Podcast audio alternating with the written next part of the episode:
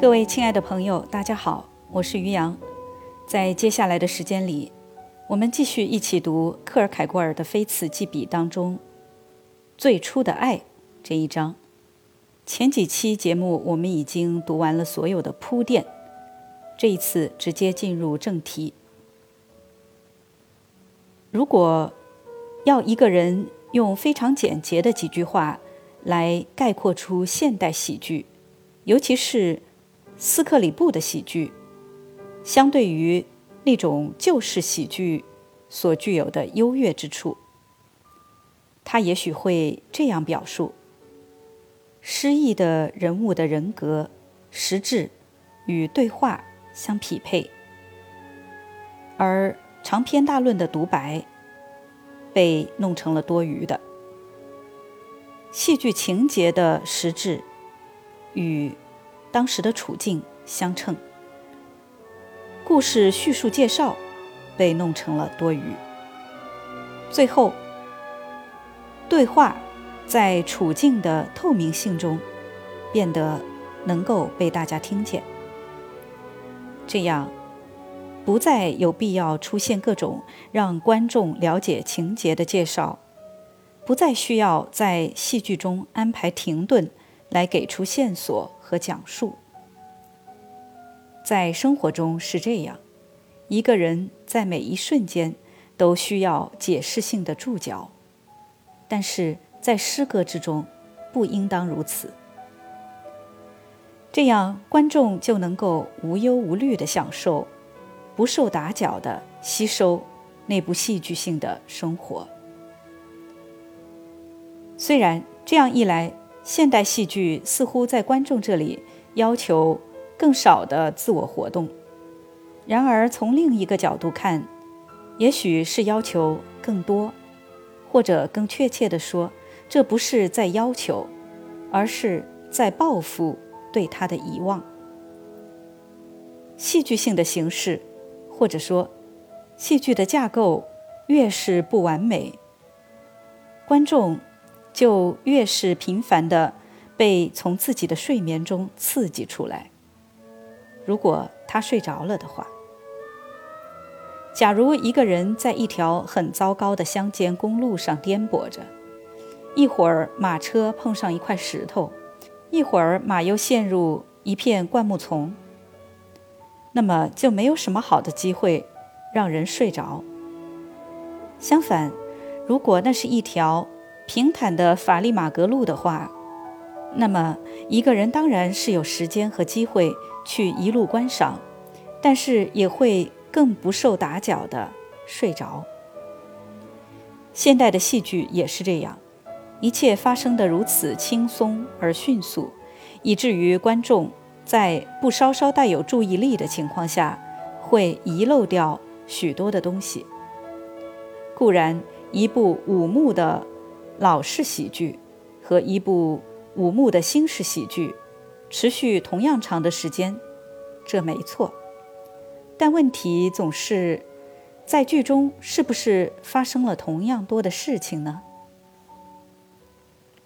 继续深入于这一研究，这显然会是很有意思的。但我不打算在这一篇短评中深入。在斯克里布的剧中。更为细节化的展示它，无疑会有其意义。但是我相信，对这一小小杰作的精确评述，会是很足够的。它也就是目前考虑的对象。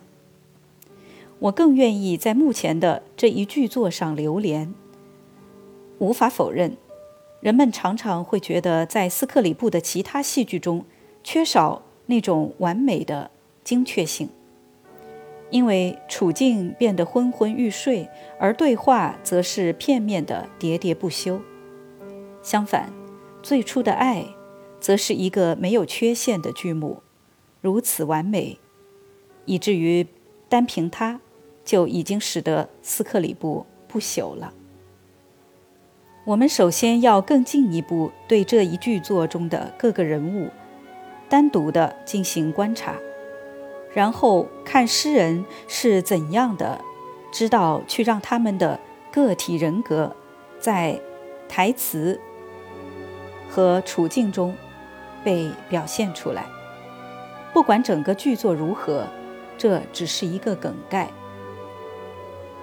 德尔维伊尔，一个富有的生铁铸造匠和官夫，只有一个女儿，一个十六岁的少女。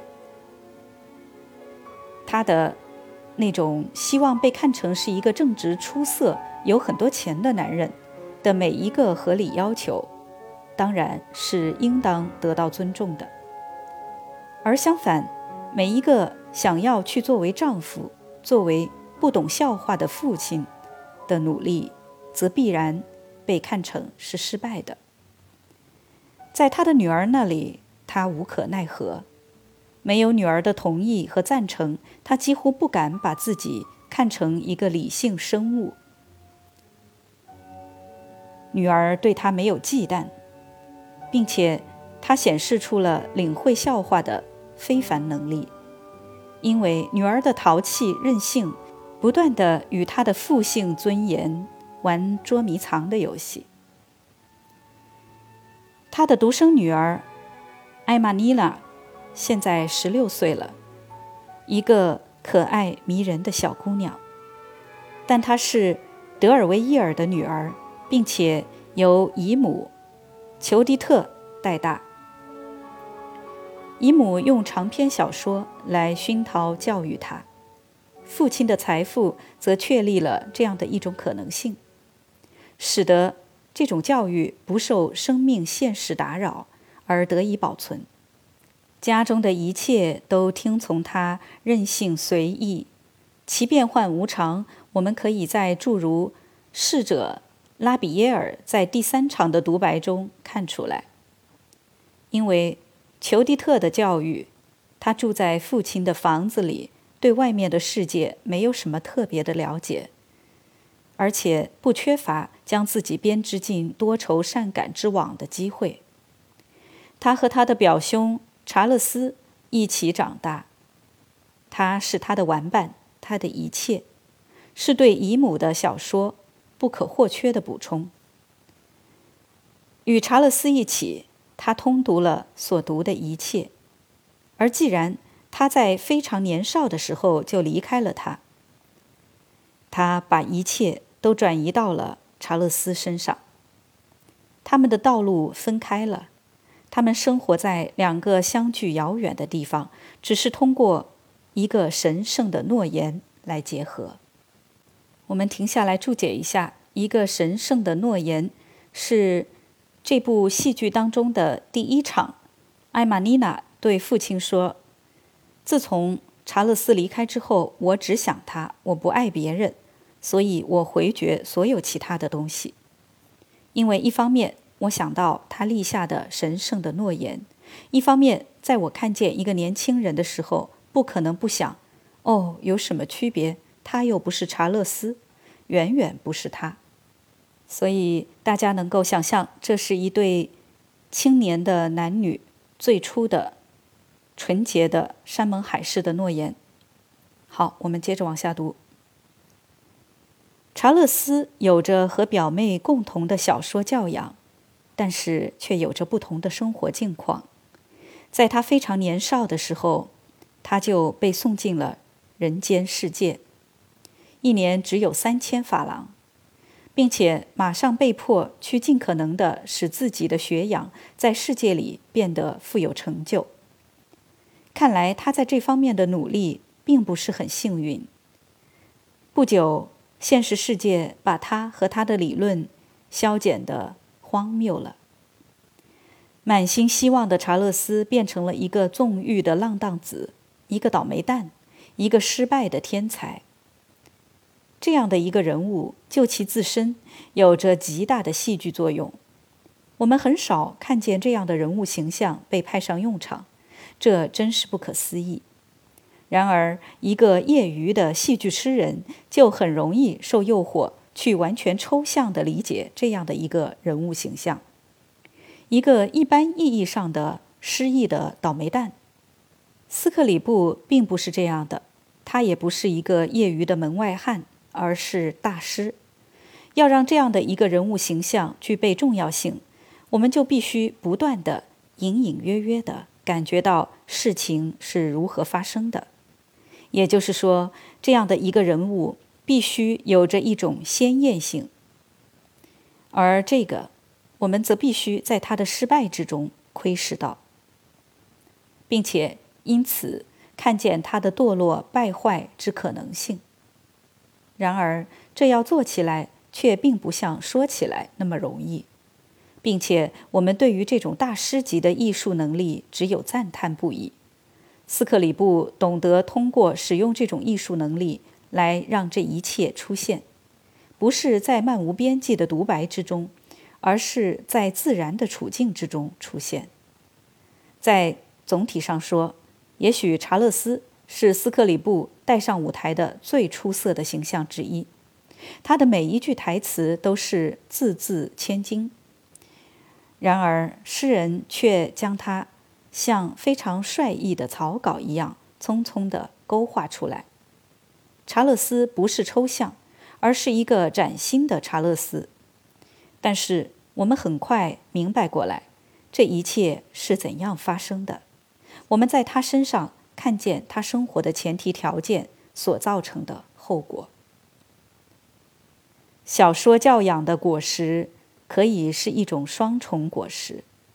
要么一个个体人格在幻觉之中越陷越深，要么他就从中抽离出来，并且失去了对幻觉的信仰，而赢得对神秘化的信仰。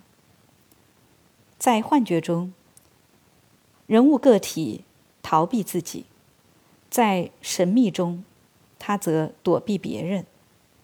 而这两种情形都是小说教养的结果。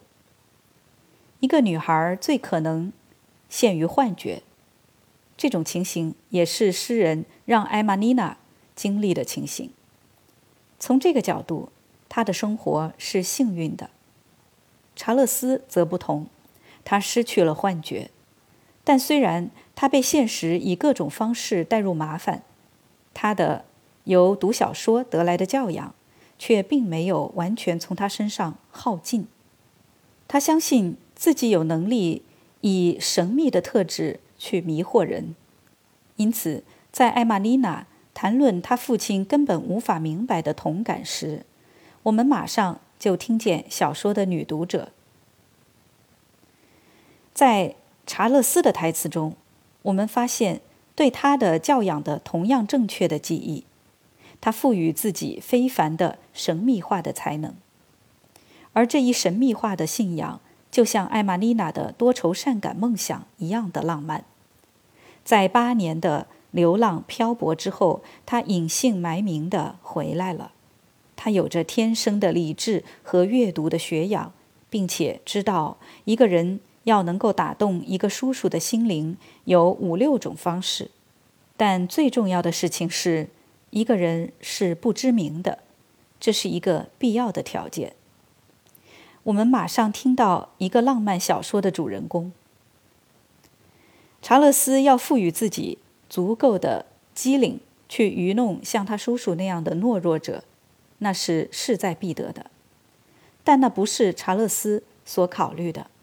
他谈论关于一般意义上的叔叔，关于五或六种一般意义上的方式，以及关于在一般意义上的条件。作为不知名的人。这样，他对于神秘化的信仰，就像艾玛丽娜的幻觉一样的异想天开。我们能够在两个人身上都认出裘迪特的教育。在这种意义上，我们可以通过下面这个事实，来更好的弄清楚查勒斯的夸张。尽管他有着所有这些漂亮的理论，他却无法做成最微小的一件事。并且不得不去让丝毫没有任何空想的林维尔来指导自己。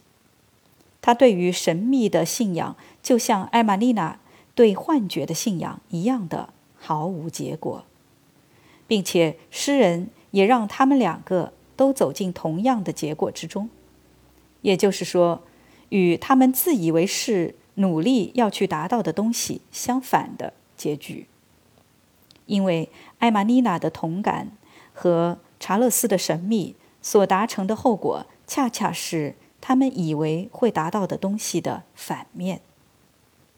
我将在后面进一步对此展开阐述。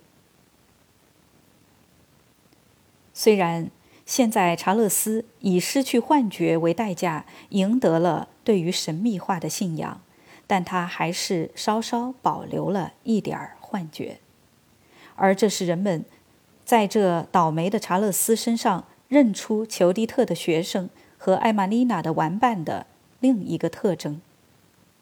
尽管他有生活的所有悲惨和琐碎，他却还是知道怎样把自己的这种生活放在一种罗曼蒂克的理想化中去理解。他回顾自己的青春。那时，他走进世界，就像一个极具魅力的骑士，一个有着最佳心境的年轻人，充满火焰、生机和优雅，面临着各种异性的剧烈追逐，甚至和帕米拉的那段故事，在他眼中也有着一种罗曼蒂克的外观。尽管观众们能够隐约地感到，查勒斯实际上。成为了笑柄。人们很容易看出为什么我把神秘化作为查勒斯的主要特征，因为他所处在的幻觉，其实是一种就他的神秘化才能够而言的幻觉。在这里，我们又看见一个浪漫小说的主人公，这在查勒斯身上是一种无可比拟的真相，相对于一般的人。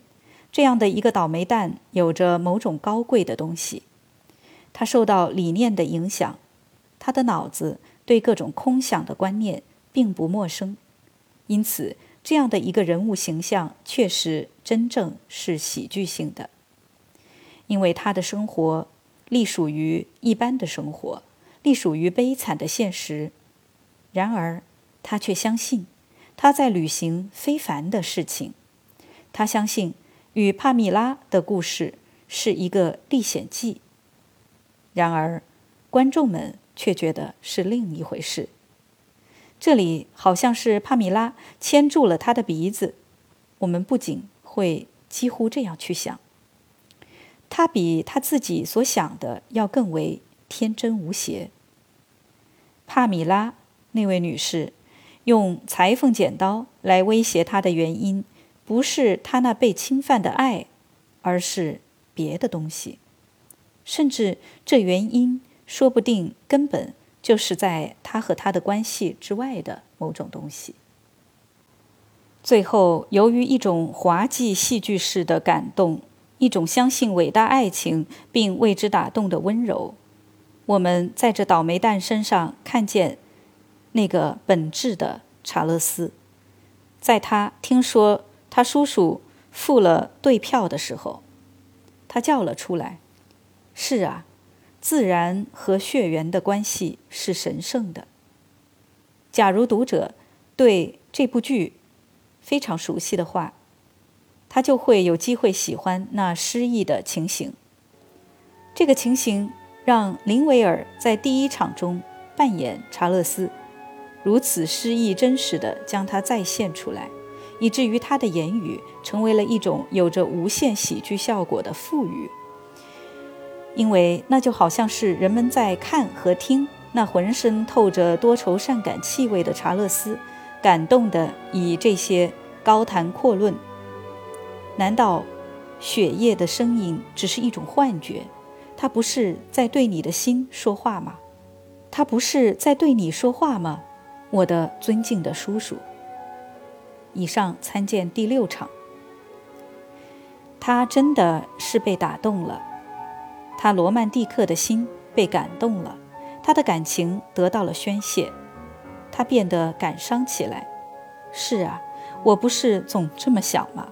要么你有一个叔叔，要么你一无所有。在他这里，毫无反讽的痕迹，这是最鲜艳的感伤。而正因为此，剧中的喜剧效果是无限的。在表妹向父亲为了那个被人看作是查勒斯的人祈求原谅时，他感动的热泪盈眶地叫出来：“哦，好表妹！”他还没有完全失去这样的信念，在生活中，就像在浪漫小说中一样，有着高贵女性的灵魂，其崇高的放弃只会挤破出一个人的泪水。现在，这一信念带着其从前的感伤的梦想醒来了。好的，时间关系。今天我们就读到这儿，感谢大家的收听，我们下次节目再会。